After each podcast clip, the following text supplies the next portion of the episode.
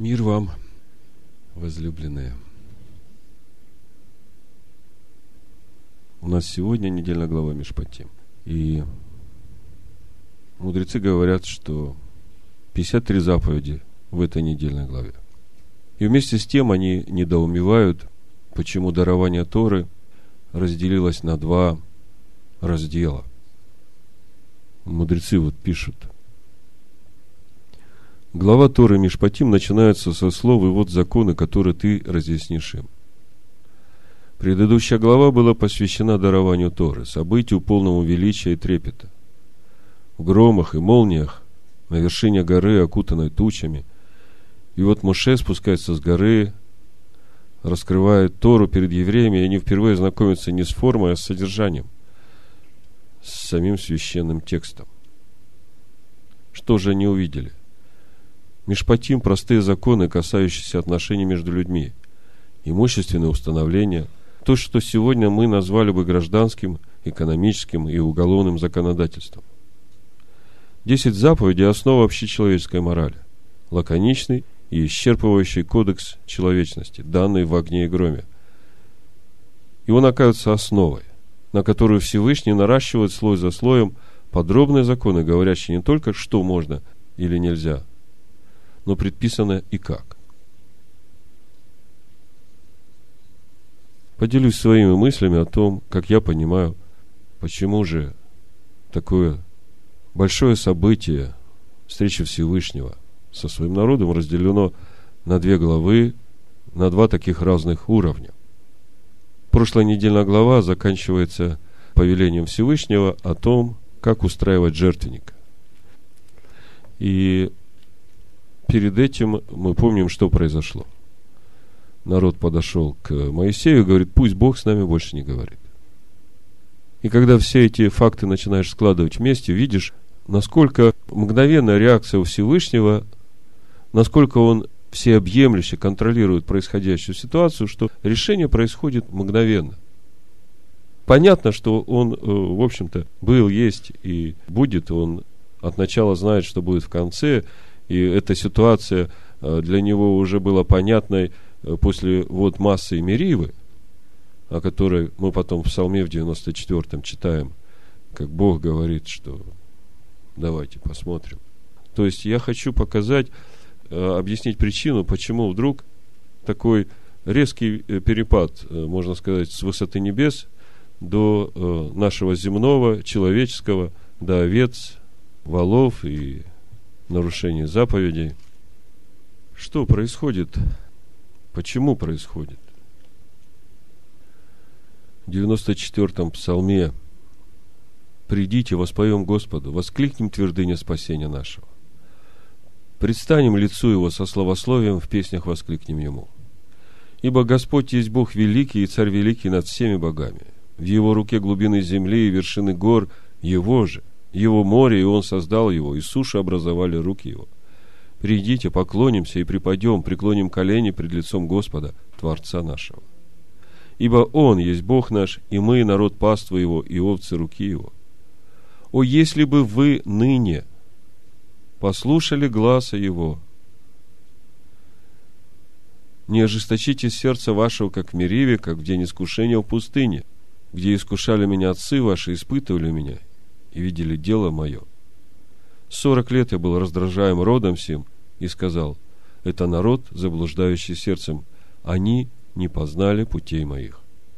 И потому я поклялся в гневе моем, что они не войдут в покой мой. Не познали путей моих, говорит Господь. Если мы посмотрим, забегая вперед, после того, как народ уже согрешит, сделав золотого тельца и решается – как быть с народом согрешившим, и Моисей вступается за народ, и Бог принимает ходатайственную молитву Моисея. Моисей молится в 33 главе Исход. Вот ты говоришь мне, веди народ сей, а не открыл мне, кого пошлешь со мной, хотя ты сказал, я знаю тебя по имени, и ты приобрел благоволение в очах моих. Итак, если я приобрел благоволение в очах твоих, то молю, Открой мне путь Твой, дабы я познал Тебя, чтобы приобрести благоволение в очах Твоих. и помысли, что сии люди твой народ. Сорок лет я был раздражаем родом сим. Это народ, заблуждающий сердцем, они не познали путей моих. Моисей молится, говорит, Господи, открой мне путь Твой, дабы мне познать Тебя. Скажите, можно познать Всевышнего, если путь не открыт? Можно познать Всевышнего, если ты не стал на этот путь, даже если он открыт для тебя. А кому Бог открывает свой путь, скажите мне. Бог открывает свой путь боящимся Его. Бог открывает тайну о себе, тайну, каким образом это может быть, что Бог может жить в человеке, боящимся. В 24-м псалме мы об этом тоже можем прочитать. Мне масса писем приходит с разных концов света, от разных людей, с разными вопросами. И когда в эту переписку вступаю, э, пытаюсь понять, как сказать человеку то самое важное, чтобы он смог услышать. И вы знаете, иногда такое разочарование приходит, что я пытаюсь сказать, а человек не слышит. Не понимаю, как же так? Ну так вроде все ясно сказано, а человек не слышит. Почему не слышит? Почему не понимает? Почему не понимает то, что написано в слове? Как читает? Что слышит? Что видит? Ведь можно читать одно и то же и слышать совсем разные вещи. Можно читать одно и то же и видеть разные вещи. На этой неделе мне прислал один человек, не буду называть имени, одну работу называется «Два пути». И в этой работе рассказывается о том, что люди виноваты, все люди, в том числе каждый из нас, виноваты в том, что был распят Иисус Христос. Вот если бы люди были такими хорошими и стали изучать Слово и жить по Слову, то Иисусу Христу не надо было бы страдать за наши грехи. И в этом духе 20 э, страниц. Вы знаете, я читал Думаю, Господи, что происходит?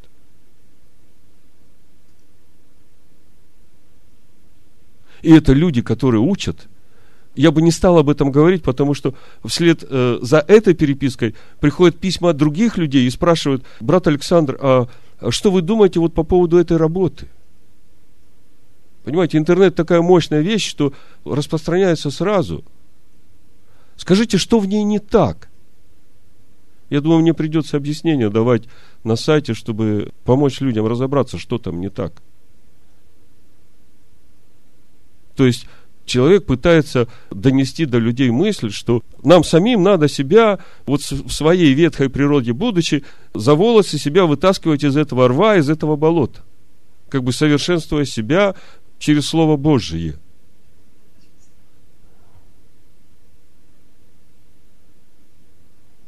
Видно желание благое, только видно, что он вообще не понял Писание. Он вообще не понял, что произошло там, в Эдемском саду, когда Адам потерял часть себя.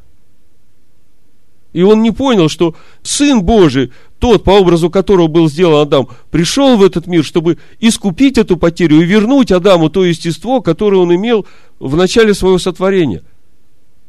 Для чего вернуть? Чтобы этот Адам, возрожденный, стал способным идти этим путем в подобие Всевышнего, потому что сделан был только по образу Божию. А путь в подобие это нужен идти. На этой же неделе сталкиваюсь с другим материалом. Известный в христианском мире проповедник Пол Вошер полтора часа рассказывает о Евангелии, то, как он его понимает. И сокрушается о том, почему сегодня Евангелие потеряло силу. И я вижу искренний человек. И вместе с тем, слушая его, я понимаю, что его так научили, а другого он не знает. Он Тору не открывал. Ну, может быть, читал, но он не понимает ценность Торы. задаваясь вопросом, почему Евангелие потеряло силу, он даже не понимает, что с самого начала, когда началось проповедоваться Евангелие, которое стоит на основании Никейского собора, в котором нет Торы Моисея, помните, какое Евангелие проповедовал Иешуа? Мы читаем, он выходит из пустыни. 40 дней испытан был. И испытывали его именно на то, чтобы он понял, что не является Евангелием. Не слава этого мира. Я тебе дам всю славу этого мира. Не сытая жизнь в этом мире. Сделай камни эти хлебами. Ты же все можешь. Он ведь мог всех кормить, чудеса делал. По пять тысяч, по семь тысяч людей кормил запросто. Это же какой можно бизнес сделать? Маечки с наклеечками продавать. Кассетки, буклетики, полный интернет бизнеса христианского. Ишуа проходил эти испытания в пустыне, и он показал, что это не есть проповедь Евангелия Царствия. Но когда он вышел из пустыни и начал ходить и проповедовать Евангелие Царствия, как мы читаем в Евангелиях, так и написано, Ишо пошел и начал проповедовать Евангелие Царствия. О чем он проповедовал? Посмотрите на горную проповедь. Он говорит, что вот этот закон Тора Моисея, подумайте, первые верующие до сотого года, пусть так условно, то есть верующие первого века, те первые, которые получили эту благую весть, которые начали жить в ней, у них ведь не было этой книги, которую мы сегодня называем Новый Завет. У них даже не все послания были апостолов. У них даже не все Евангелия были, которые написаны были. И это были самые искренние, самые сильные верующие, вообще, которые были после того, как Ишуа воскрес и дал свою силу, дал свое помазание ученикам, чтобы они шли и делали учеников, подобных им. На чем же они строили свою веру? Что для них было священными писаниями? Вот там сила. Там сила Евангелия. Ишуа, когда вышел проповедовать Евангелие, он говорит, не думайте, что из этих писаний хоть одна точка или одна йота или одна черта пропадет.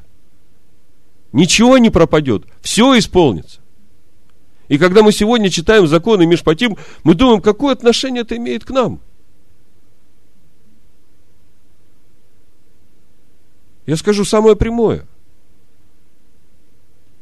Это помощь нам, чтобы нам разобраться в справедливости Божьих судов – чтобы когда мы что-то делаем неправильно, чтобы мы знали, как себя судить. Чтобы нам, судя себя, а потом приходить к Богу с жертвой за грех, который у нас совершенно.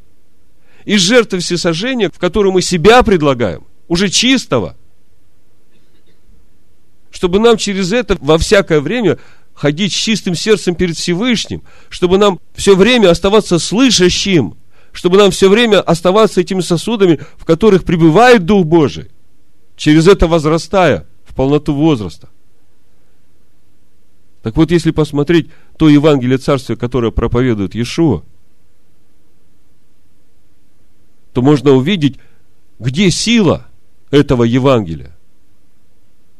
Он говорит, если ваша праведность не превзойдет праведности книжников и фарисеев, вы не войдете в Царствие Божие. И когда мы начинаем смотреть, о чем он говорит, то он и говорит о той праведности, которая несет силу, силу Божию, потому что ты уже соблюдаешь этот закон в сердце своем. Ты не просто не убиваешь. Тебе чуждо мысль вообще. Ты даже не можешь позволить ей зародиться, чтобы подумать плохо о ком-то другом. Это новая природа в человеке.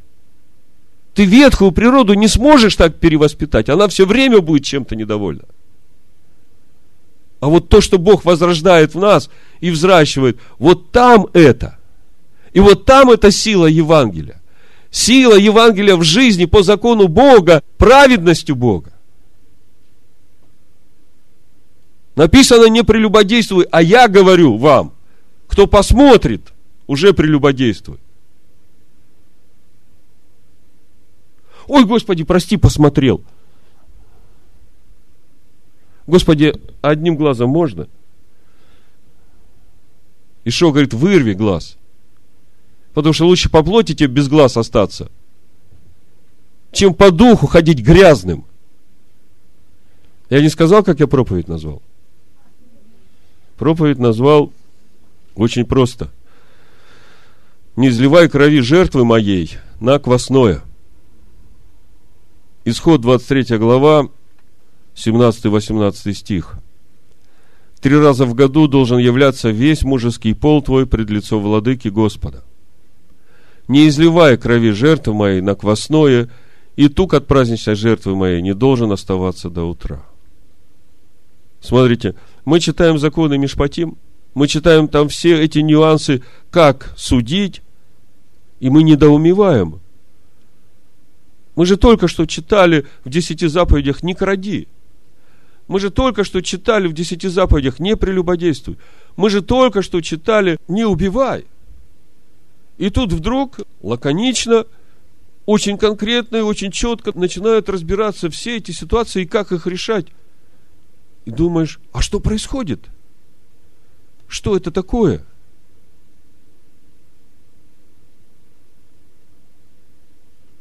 Я скажу, что происходит милость Бога к своему народу.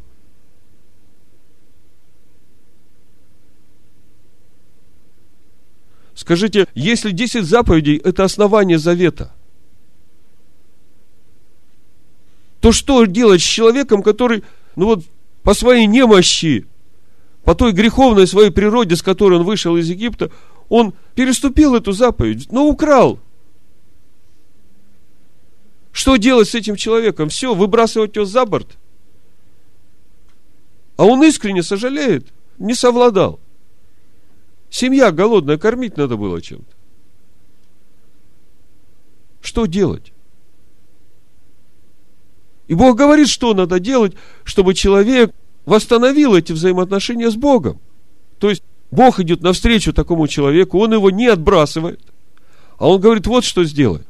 Купи еще одну овцу, приложи к той, которую украл, приди отдай.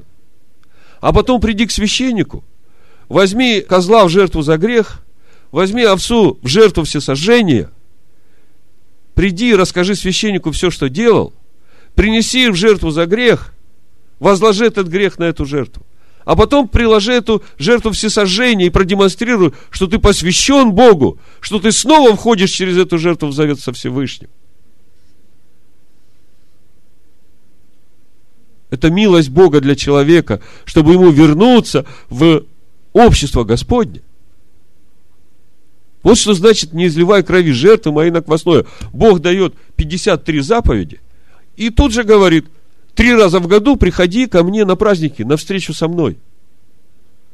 Мы помним, что произошло, почему все это начало происходить, мы уже говорили – и в прошлом году, и в 10 главе книги об этом подробно написано, поэтому я так глубоко уже не останавливаюсь на этом. Кто хочет, придите, откройте 10 главу книги и перечитайте, там об этом, обо всем все написано. Я хочу сегодня говорить о том, что происходит сегодня. О том, почему народ ходит больной, почему изливается кровь жертвы его на квасное, даже не зная этого изливают. Скажите мне, как это может быть? Иисус Христос умер за все мои грехи, Он мне все простил, и теперь я свят, я чист. Причем здесь изливать кровь жертвы на квасное? Вот основание проповеди сегодняшнего Евангелия в Римлянах 3 главе, это Вошер говорит, 21-26 стих. Он утверждает, что это основание всей проповеди Евангелия во всем христианстве написано, но ныне, независимо от закона, явилась правда Божия, о которой свидетельствуют законы пророки. Правда Божия через веру в Иисуса Христа во всех и на всех верующих, ибо нет различия. Потому что все согрешили и лишены славы Божией. Получая оправдание даром, по благодати Его, искуплением во Христе Иисусе, которого Бог предложил в жертву милостивления в крови Его через веру. Кто предложил в жертву? Бог. Написано, что именно этим Бог явил свою любовь к нам. И поэтому, когда я читаю такую ересь, что мы распяли Иисуса Христа своим греховным поведением, то я не могу с этим согласиться. Я могу согласиться с тем, что нам самих себя надо распинать на стойке казни, так же, как Он страдал за наши грехи, показал нам путь которого Бог предложил в жертву милостивления в крови Его через веру для показания правды Его прощения грехов, сделанных прежде, во время долготерпения Божия, к показанию правды Его в настоящее время, да явится Он праведным и оправдывающим верующего в Иисуса. Вот оно основание проповеди Евангелия в сегодняшнем христианстве.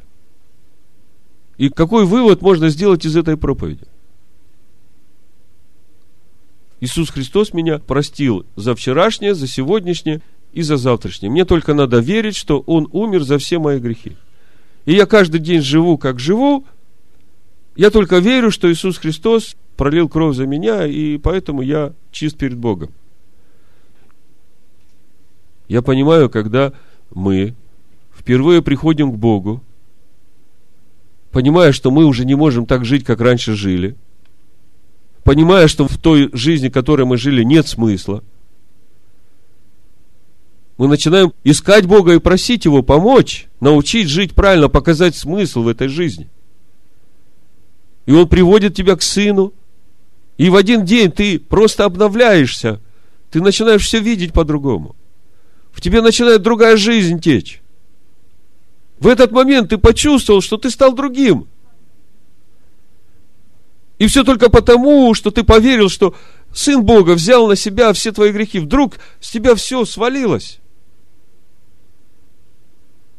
Ты почувствовал, что все по-другому. Вы когда-нибудь в путешествие отправлялись? В длительное. Но когда вы собираетесь куда-то, да, Э, это радость, увидеть что-то новое, и это начало путешествия, это такое все новое, все радует. И вот ты едешь или идешь, день проходит, два проходит, три проходит, четыре проходит, неделя проходит, вторая неделя, тебе это уже начинает... Э... Домой хочу, да?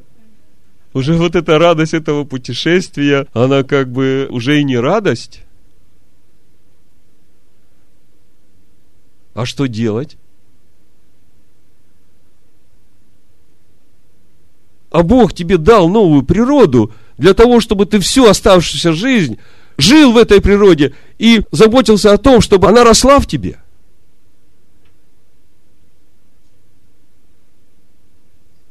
Да, и амен, он оправдал тебя. И ты первую неделю, или первый месяц, или первые полгода жил в этой благодати, знаете, как младенцы. Ты светился этим светом, радовался. Ты получил эту жизнь Божию. Но потом будни начались.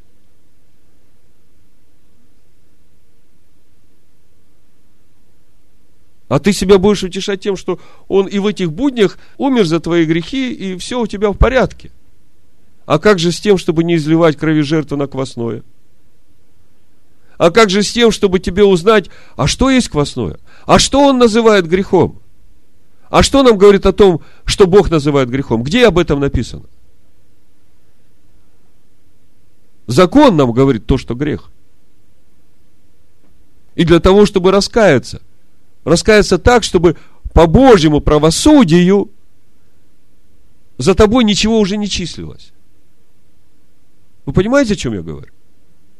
То есть, если сделал что-то неправильно, то тебе надо это исправить так, чтобы в небесном суде к тебе не было никаких претензий, потому что ты сделал неправильно.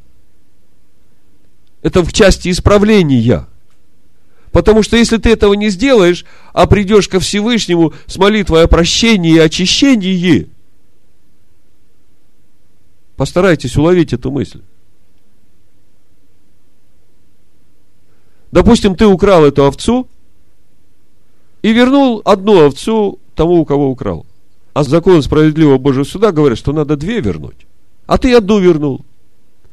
И пришел к священнику, пришел со своим жертвой за грех, с жертвой всесожжения, все сделал и изливаешь эту кровь на жертвенник, ожидая, что ты снова будешь э, в заветных отношениях со Всевышним. А что получается? Что ты судил себя не до конца праведно судом Божьим, потому что эти законы Мишпатима, они сейчас для нас, новозаветных верующих, для того, чтобы мы себя судили судом Божьим. Потому что если мы себя не будем судить этим судом, тогда там, на небесных весах, это все будет э, взвешено, и тогда суд Божий придет на нас. И это в конечном итоге хорошо, потому что Бог наш накажет, чтобы нас не наказывать с миром. И Давид говорит, что все твои суды благо для меня. Ты научаешь меня пути твоему этими судами. Смотрите, в притчах 17.15 написано, оправдывающий нечестивого и обвиняющий праведного, оба мерзость пред Господом. Я пока про праведного ничего говорить не буду, прочитаю просто про нечестивого. Оправдывающий нечестивого мерзость перед Господом. Давайте теперь это сравним с тем, что мы читаем в 3, 21, 26, и э, о том, что Бог говорит, когда приходишь ко мне, то не изливай крови жертвы моей на квасное. Значит, в Римлянах 3.26 мы читаем, что значит, Бог предложил в жертву милостивления в крови Ишуа для показания правды его в прощении грехов, сделанных прежде, во время долготерпения Божия, показанию правды его в настоящее время. Давайте дальше не будем пока. Про настоящее время. То есть, э, да и амен. Его кровь искупает все наши грехи. И он ходатай наш, он первосвященник наш. Он стоит перед Всевышним, ходатайствуя за всех нас. Скажите, будет ли он изливать кровь своей жертвы на нечестивого. Вот подумайте. А как же нечестивого? Я же верю, что Иисус Христос умер за мои грехи. Да, дорогой, вот в тот момент, когда я тебя принял, я тебе все простил. Ты стал новым творением. Ты стал на путь познания Бога Всевышнего. И я все дал тебе. Вот слово, вот заповеди. И вот что надо делать, если ты приступаешь их. Поэтому, если ты сказал что-то злое на другого человека, плохое, наговор, то ты приложи одну двадцатую. Пойди попроси прощения, примирись. Вы думаете, он не так думает? Вы думаете, ты придешь к Богу, скажешь, о Господи, да, вчера было там, ну прости, я больше так не буду. Даже не попытался урегулировать. Я благодарю тебя за то, что ты прощаешь мне грехи. Ну вот я недавно рассказывал, тут у меня э, серия звонков была. Старейшина Александр, вот э, благословите меня. Да, я грешная там. Ну, я такая есть грешная, мы все такие грешные. Грешим, каемся, грешим, каемся. Ну, жизнь такая. Благословите меня.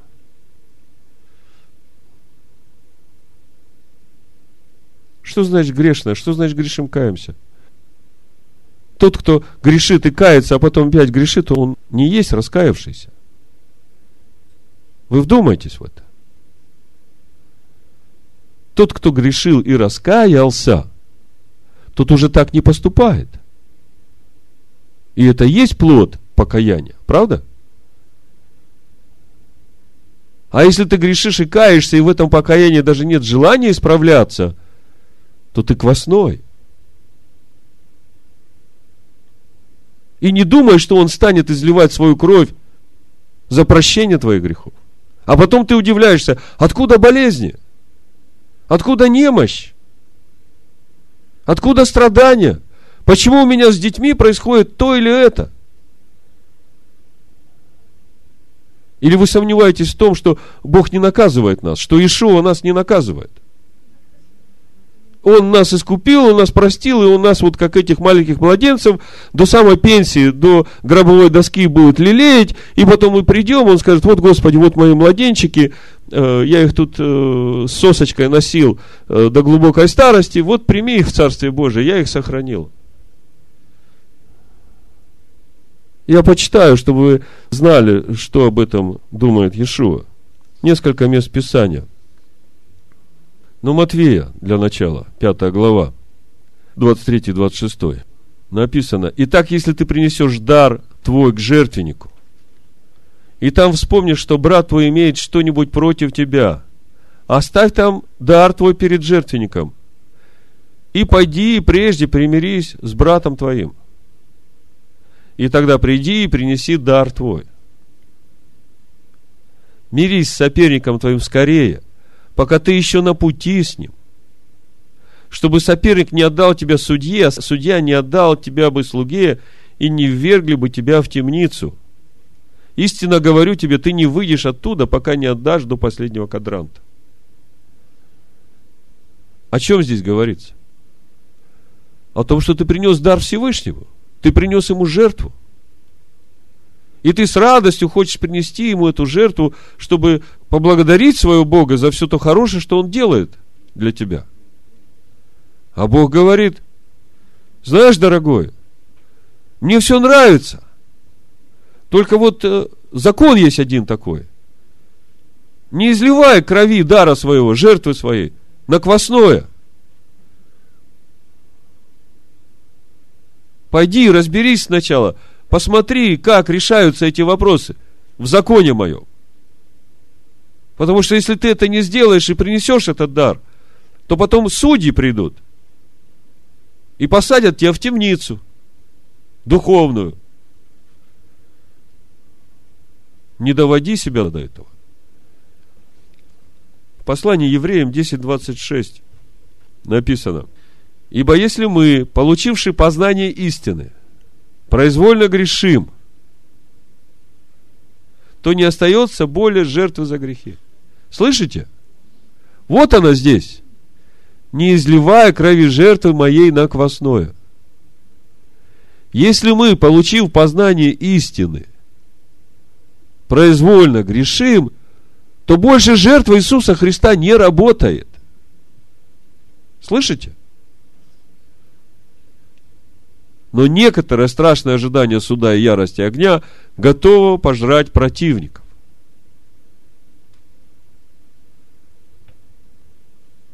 Ишуа говорит, Откровение 3.19. Кого я люблю, тех обличаю и наказываю. Итак, будь ревностен и покайся. Слышите, что Ишо говорит? Кого я люблю, тех обличаю и наказываю. Будь ревностен и покайся. Послание евреям, 12 глава, 4-11 стих. Вы еще не до крови сражались, подвязаясь против греха. Оказывается, надо сражаться против греха. И сражаться до крови.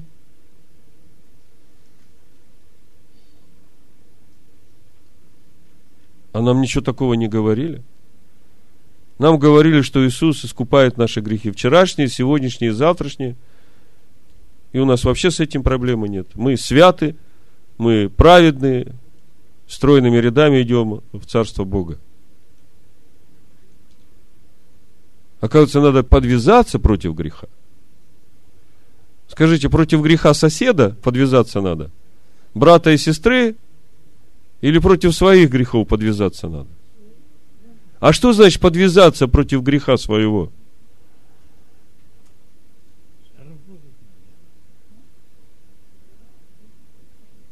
Речь идет только о том, чтобы исправить сделанный грех – или же речь идет о том, чтобы посмотреть внутрь себя, что заставляет тебя делать одно и то же постоянно. И вырвать это с корнем. Вот что значит подвязаться против греха. Подвязаться так, чтобы это дерево больше не плодоносило, чтобы этого дерева не было в тебе.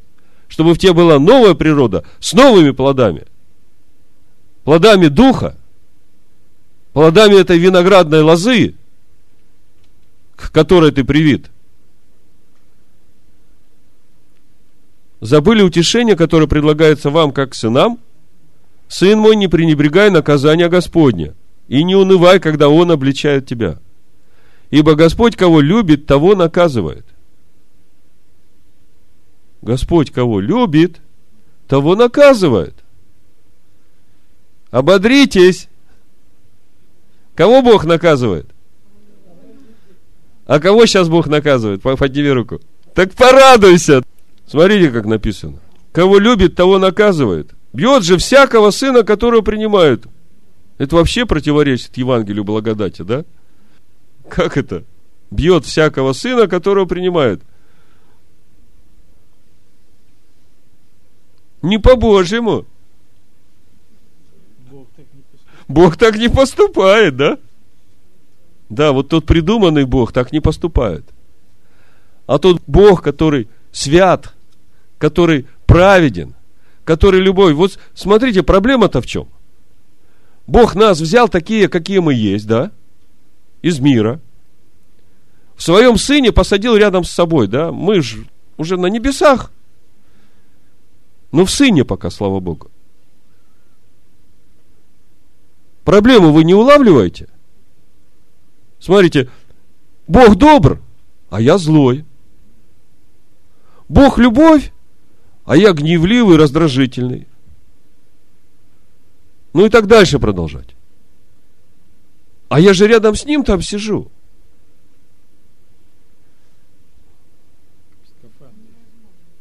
Скажите, как долго я там просижу?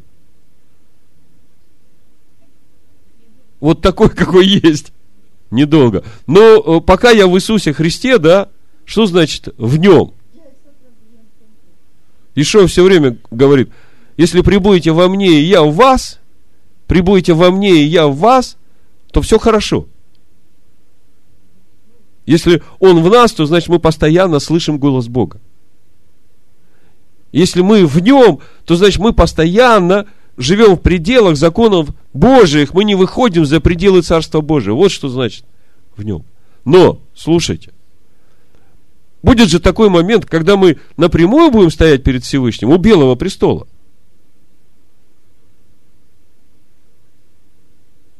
И вот тогда будет решаться, кто есть кто. И когда Бог раскроется на этой земле такой, как Он есть, любовь, свет, добро, если я не буду соответствовать этой Его природе, то мне же, ой, как жарко будет, да? Для тех, которые такие же, это будет э, райская жизнь на земле. А для всех остальных это страшнее ада, озеро огненное. Почему он огонь поедающий? Для одних, а свет для других. То есть, видите, проблема изначально какая? Если он посадил меня, тебя, одесную себя, то дорожи этим временем, пока ты там сидишь и можешь все сделать для того, чтобы обрести его природу. Заметьте, речь не идет о делах. Ой, я сегодня там от колбасы кровяной отказался, подвиг сделал. Все эти вещи, они естественны в твоей жизни, когда Он живет в тебе, Он Слово. И ты уже себе никаких заслуг не приписываешь в этом – я кашрут соблюдаю, я праздники соблюдаю, я такой хороший, у меня вот э, по закону везде пятерка по соблюдению. Да речь не об этом идет. Это становится естественным образом твоей жизни. Ты даже не концентрируешься на этом. Потому что когда Бог в тебе живет, тогда в тебе праведность Божия. Тогда не ты делаешь. Тогда ты всего лишь инструмент, сосуд, послушный его голосу и делаешь, и говоришь то, что он говорит и делает. И тогда действительно скажешь э, этой горе ввергнись в море. И она ввергнулась, потому что не ты говоришь. Вот она, где сила Евангелия.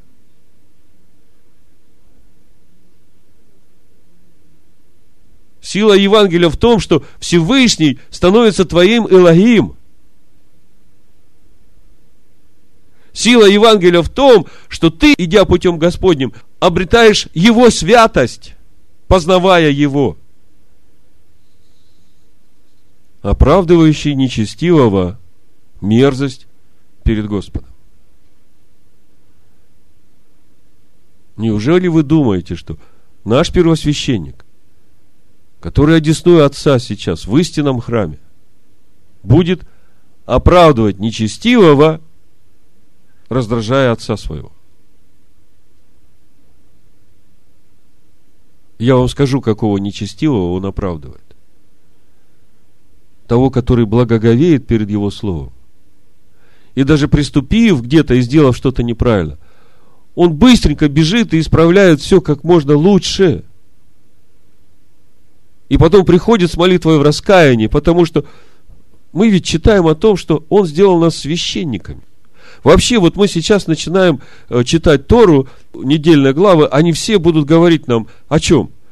О законах справедливого суда и дальше об устройстве скини, святилища. А потом дальше мы прочитаем о том, что в святилище могут служить только левиты. Все остальные больше не смогут э, приближаться ко Всевышнему. Но сейчас Он нас сделал священниками. И скини это внутри нас теперь.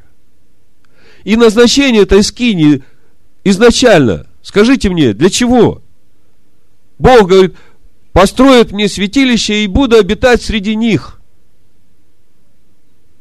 И Сын Божий пришел именно для того, чтобы построить эти святилища внутри каждого из нас. Для чего? Для того, чтобы Бог обитал в нас.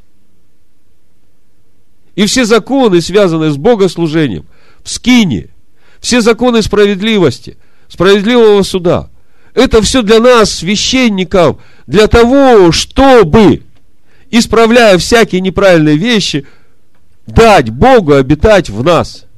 Понимаете? Вот если вы это поймете, у вас не будет никаких преткновений в отношении к закону Бога. Потому что закон Бога свят, он благ. Вот э, у Тимофея мы можем прочитать, смотрите, первая глава первого Тимофея написано.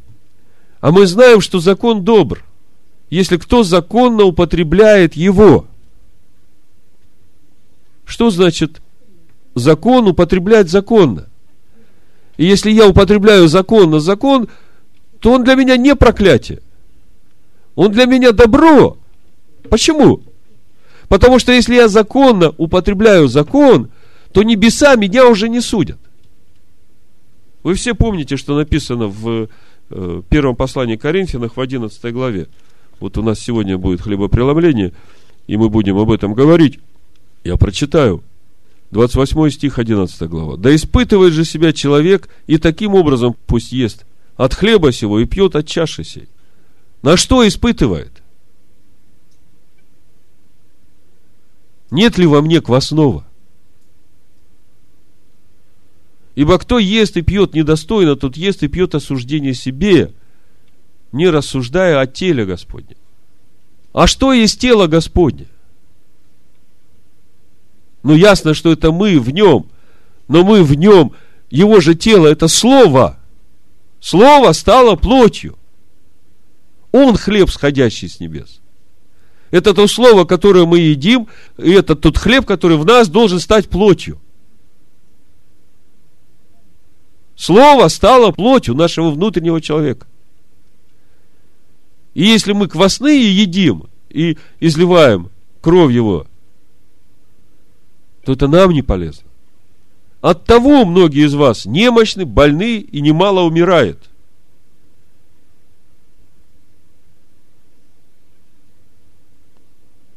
То есть для того, чтобы не болеть, для того, чтобы быть мощным, что нужно? Достойно есть хлеб и пить это вино чаши спасения, Духа Божьего. А дальше написано в 31 стихе, ибо если бы мы судили сами себя, вот оно где, тот, кто закон, законно употребляет, для того он добр. Вот здесь это. Если бы мы судили сами себя, а как судить самим себя, если нет закона? Согласны со мной?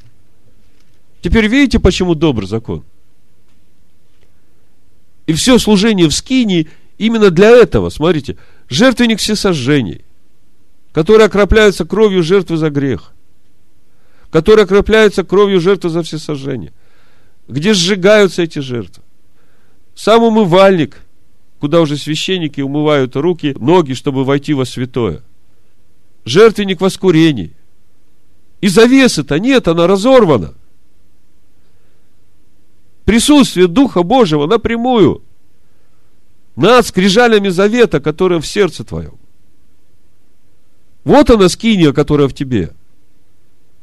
И все законы, и постановления, и заповеди служения в этой скинии, они нужны каждому из нас. Каждый закон, каждая йота. И мы должны внутри себя служить во главе со своим первосвященником, Машехом. Соблюдая эти законы, чтобы Всевышнему пребывать в этой скине. Вы помните, как присутствие Бога ушло из, из стана? Почему присутствие Бога ушло из стана? За грех и идолопоклонство. То есть очень легко потерять присутствие Бога. И если ты изливаешь кровь жертвы на квасное, если ты даже не заботишься о том, чтобы быть пресным, то о каком присутствии Бога может идти речь в твоем храме, в твоей скине? Слепота, глухота, потом били меня, не помню, проснусь, буду делать то же самое. Много еще чего хотел вам сказать, думаю, что надо остановиться. В шестой главе послания римлянам апостол Павел пишет, 12 стих. Итак, да не царствует грех в смертном вашем теле, чтобы вам повиноваться ему в похотях его. И не предавайте членов ваших греху в орудие неправды, но представьте себя Богу, как оживших из мертвых, и члены ваши Богу в орудие праведности. Грех не должен над вами господствовать, ибо вы не под законом, а под благодатью. До сих пор многие читают и говорят, вот же, видите, написано. Мы не под законом, мы под благодатью. И этим самым говорят, закон нам не нужен. Мы под благодатью. То есть, вот э, то основа Евангелия, что нам прощены вчерашние грехи, сегодняшние и завтрашние, вот это вот и есть та благодать, которая понимается э, сегодняшним христианством. Но здесь совсем другое Павел говорит. Вы ожили из мертвых. Бог уже живет в вас. Вы имеете силу противостоять греху, потому что тот, кто в вас разрушил власть этой греховной плоти. Поэтому не прикидывайтесь беспомощными и немощными. Потому что таким поведением вы свидетельствуете против себя. Вы отрекаетесь от той победы, от той силы, которая дарована нам в Машехе Иешуа. И Павел говорит, что же станем грешить? Потому что мы не под законом, а под благодатью? Никак.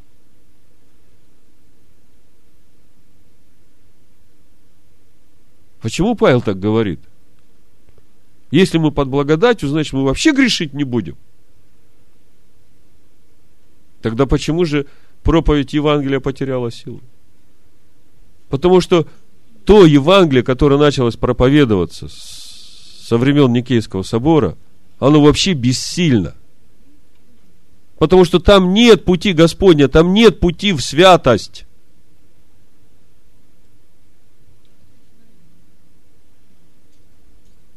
Если Бог восстановил тебя в статусе Адама, которого ввел в Ган Эден, то там законы те же. Вот это райский сад. Хотя для тебя она сейчас пустынная ханаанская земля – но ты должен возделывать ее. И она будет райским садом. Это твоя душа.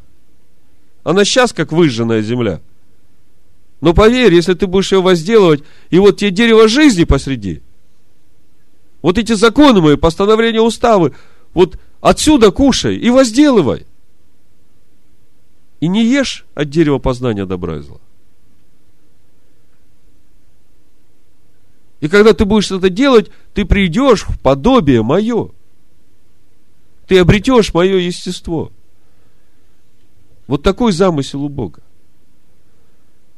Сам Он это не будет делать, если мы это не захотим. Если мы не подвяжемся до крови, как говорит автор послания евреям, против греха. Ну, надо подвязаться. И чтобы подвязаться, надо понимать вообще, а чего Бог от меня хочет.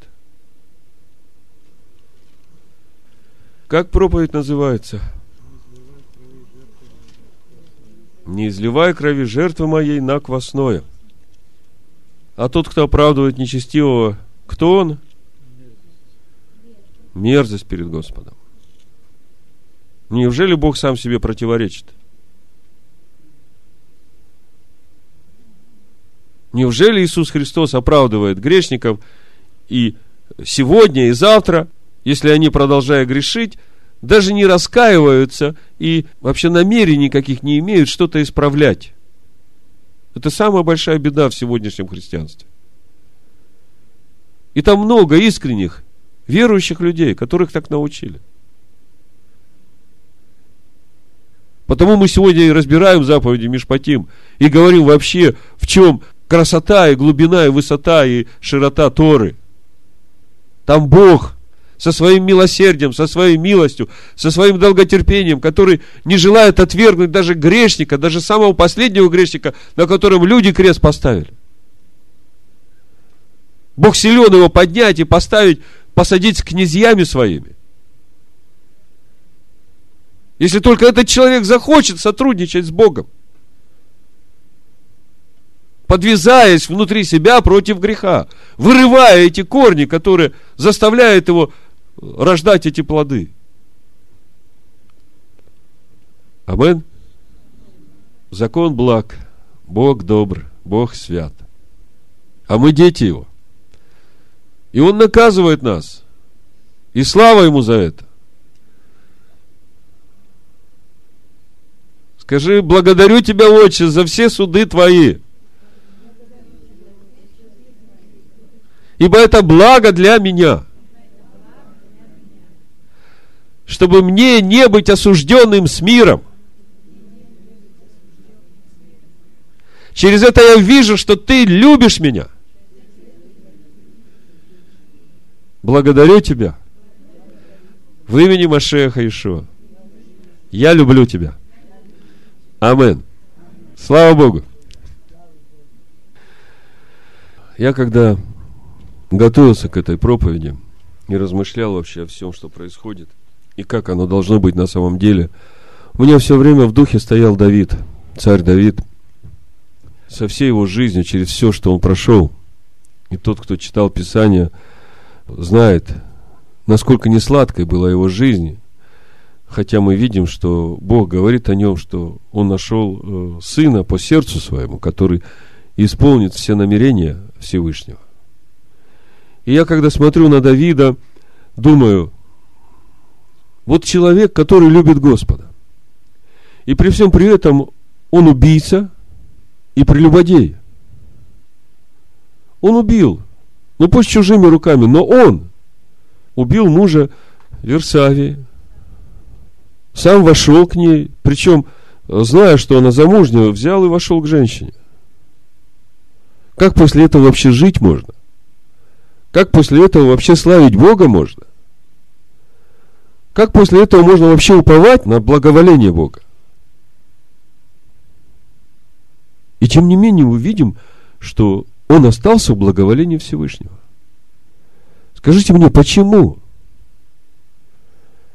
Мы видим, что суды пришли в его жизнь, но он сам живой остался. Мы видим, что те наказания, которые пришли к его детям, он очень много пострадал. Но он остался возлюбленным Божьим. Несмотря на то, что сделал такие страшные грехи. И казалось бы, он же не простой человек. Его Бог так возвысил, что поставил царем над всем народом. Я бы сказал, что это падение равносильно падению с неба на землю лицом. Полностью разбиться можно. С такой высоты упасть. Вот представьте, как со всем этим жить. Почему я об этом говорю? Потому что я знаю, что каждый из вас сейчас смотрит на себя и понимает, что очень много квасного. И как же мне теперь после всего этого участвовать в хлебопреломлении? И как мне приходить ко Всевышнему, когда я полностью осознаю себя недостойным?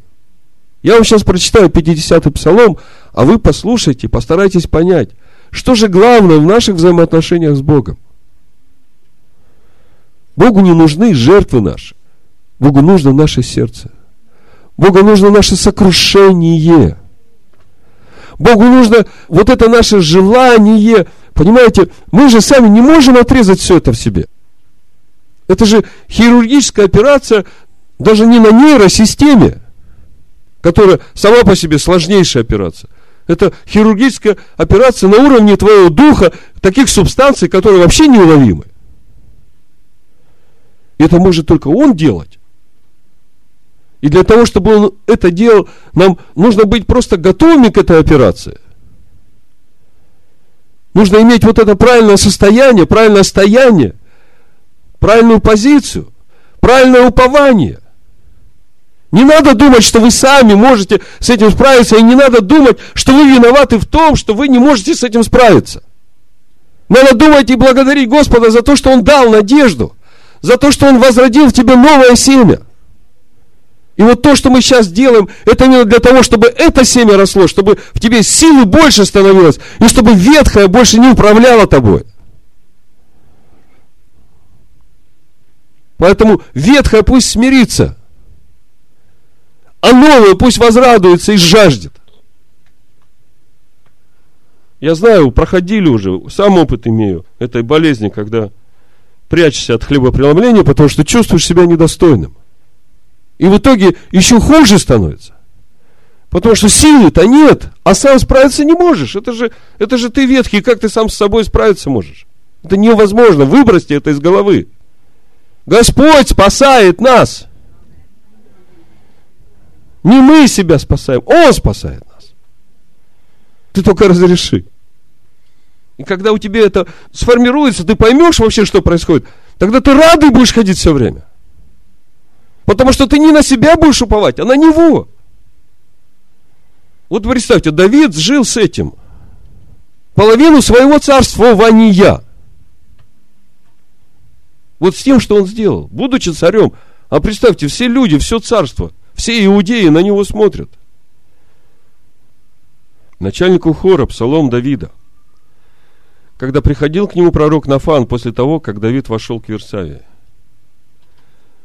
Помилуй меня, Боже, по великой милости Твоей и по множеству щедрот Твоих изгладь беззакония мои.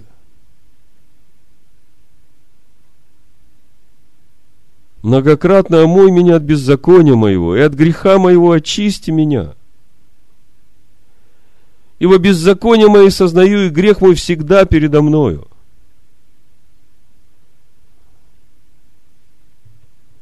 В другом месте написано, видел я всегда перед собой Господа. А здесь он говорит, грех мой всегда передо мною. И одно другого не исключает. Это и есть страх Господень. Когда ты видишь перед собой всегда Господа, и грех твой всегда перед тобою, то это тебе уже не позволяет поступать так же. Тебе, тебе единому согрешил я, и лукавое пред очами твоими сделал.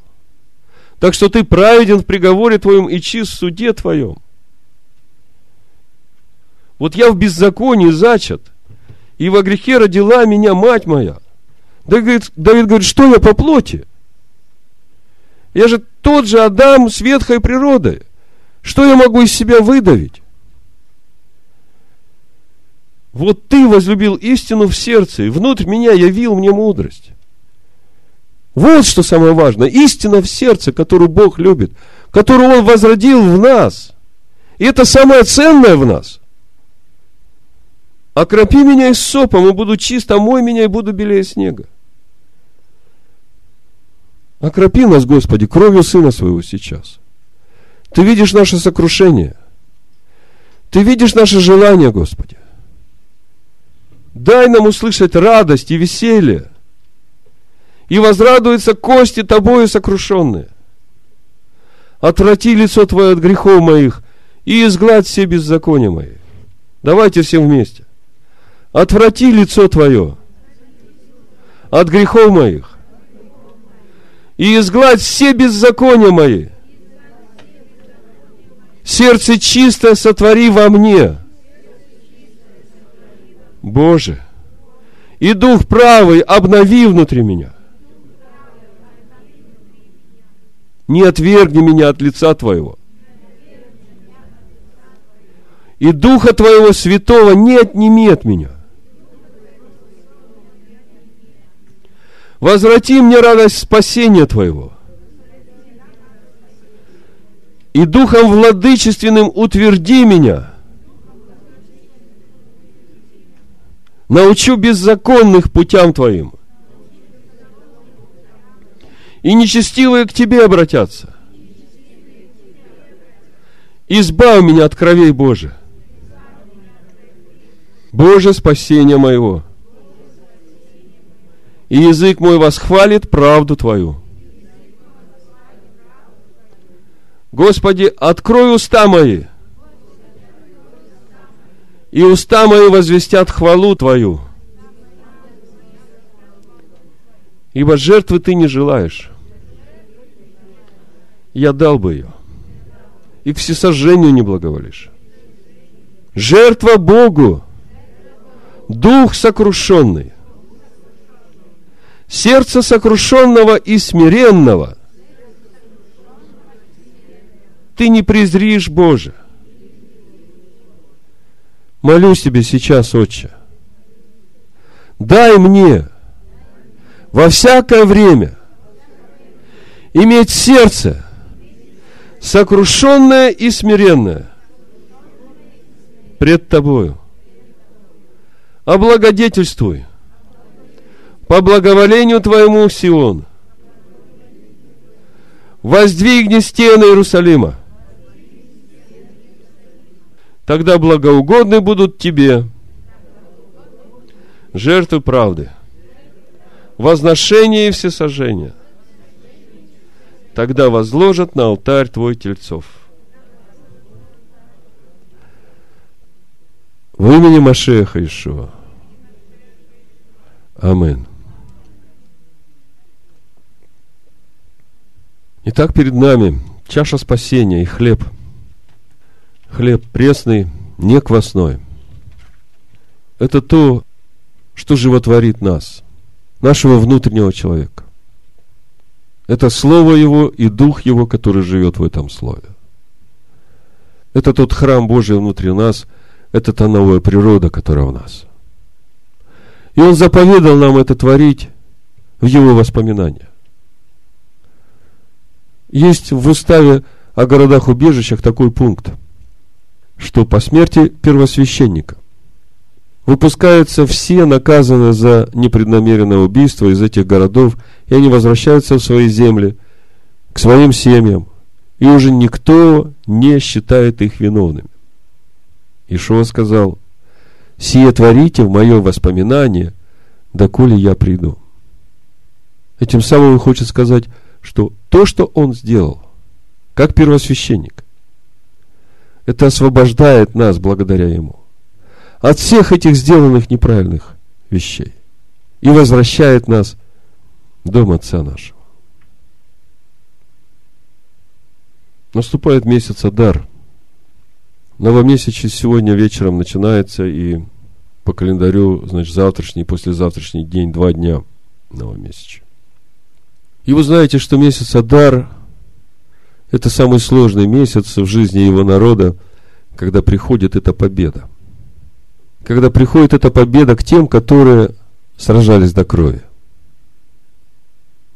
Пусть Он наполнит нас этой силой, чтобы мы были среди побеждающих чтобы мы были среди верных, чтобы мы не были боязливыми. Благодарю Тебя, Отец, за все, что Ты сотворил для человека. Ты видишь сейчас все наши ожидания, все наши желания, все наши мысли. И мы действительно больше всего хотим быть Твоими сосудами, ходить в чистоте и святости – и мы своей силой это не можем. Только с тобой. Помоги нам.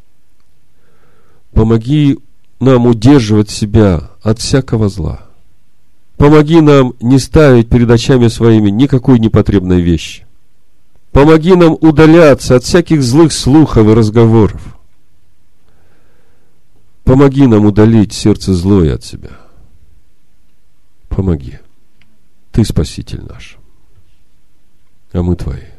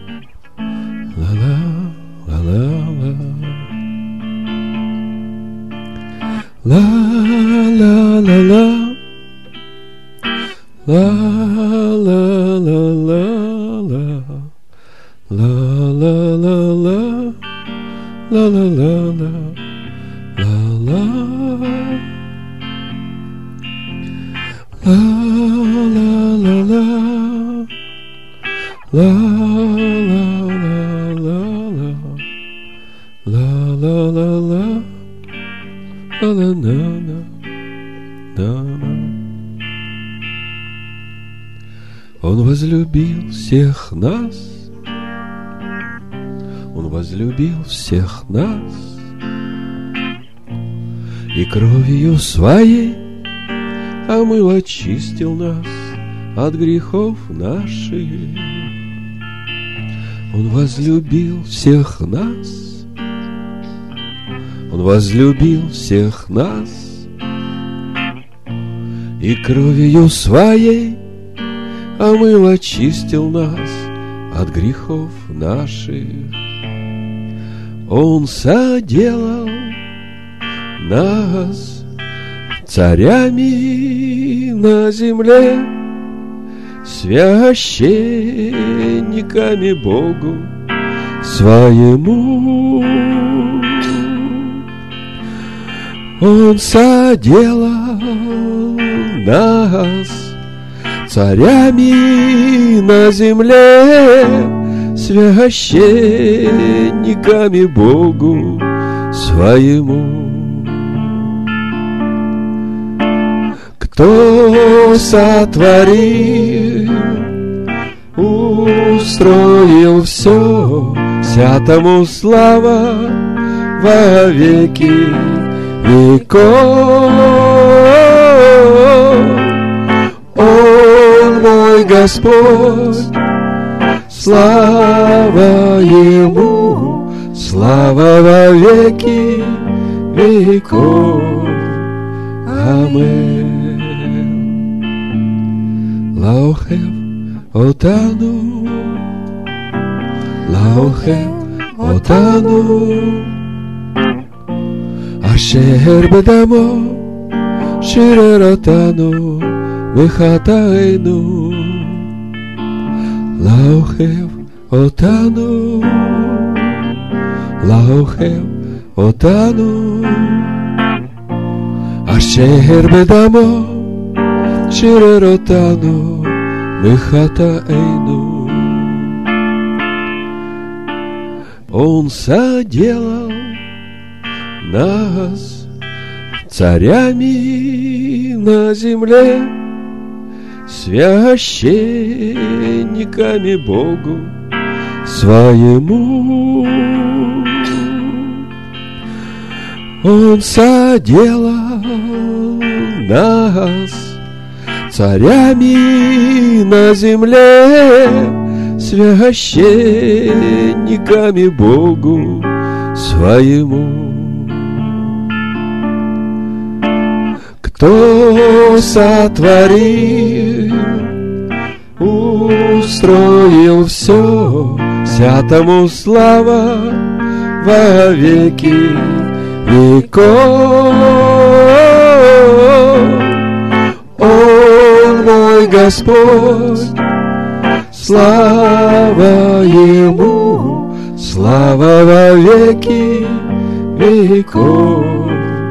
Аминь. Он возлюбил всех нас, возлюбил всех нас и кровью своей омыл, очистил нас от грехов наших. Он возлюбил всех нас, Он возлюбил всех нас, и кровью своей омыл, очистил нас от грехов наших. Он сделал нас царями на земле, священниками Богу своему. Он сделал нас царями на земле, священниками Богу своему. Кто сотворил, устроил все, вся тому слава во веки веков. Он мой Господь, Слава Ему, слава во веки веков.